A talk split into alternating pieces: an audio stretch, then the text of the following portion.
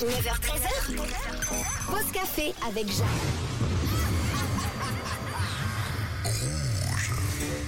Retour avec Audrey qui a vécu euh, des histoires paranormales de ses 12 ans jusqu'à maintenant finalement dans sa maison familiale. Donc tu nous expliquais que dans ta chambre, dans la maison de tes parents, il se passait des phénomènes bizarres, la télé qui s'allume toute seule, des bouteilles d'eau qui se renversent, des silhouettes.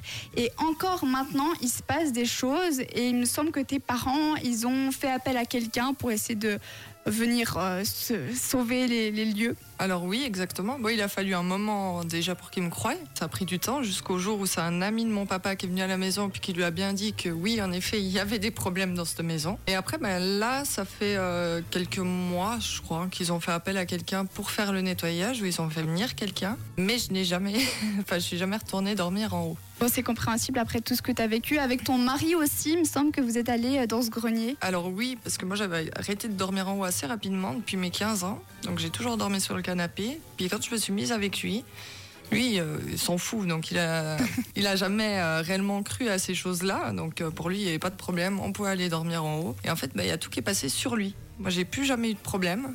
Mais c'est tout lui qui ramassait dans la nuit. Et après, vous avez aussi eu un enfant et toi, tu t'es dit, c'est hors de question que mon enfant dorme en haut. Donc, vous l'avez fait dormir dans la pièce juste en dessous.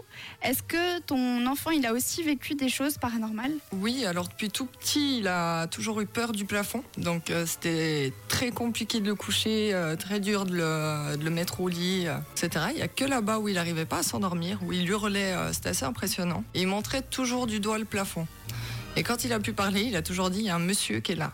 Et il n'est pas gentil. Et il y a aussi une histoire avec des coups, tu m'expliquais hors antenne, des coups tapés sur euh, le, sol du grenier. Oui, alors euh, ça on a eu il y a, je sais pas, 6-8 mois en arrière. On était en train de dormir en bas sur le canapé et d'un coup il y a eu des énormes bruits en haut, mais comme si on prenait un marteau pour casser le sol. Et ces bruits ont même réveillé mon papa et personne n'a trouvé d'explication. Enfin, c'était assez euh, violent.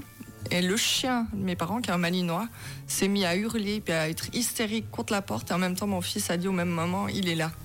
Quelle horreur Bon, en tout cas, ils ont fait venir quelqu'un pour nettoyer les lieux. On croise les doigts pour que ça ait un petit peu euh, sauvé la mise. Dans tous les cas, j'espère qu'il ne t'arrivera plus jamais quelque chose comme ça. Et merci beaucoup, en tout cas, d'être venu témoigner, de nous raconter euh, tes histoires paranormales. Merci. Merci.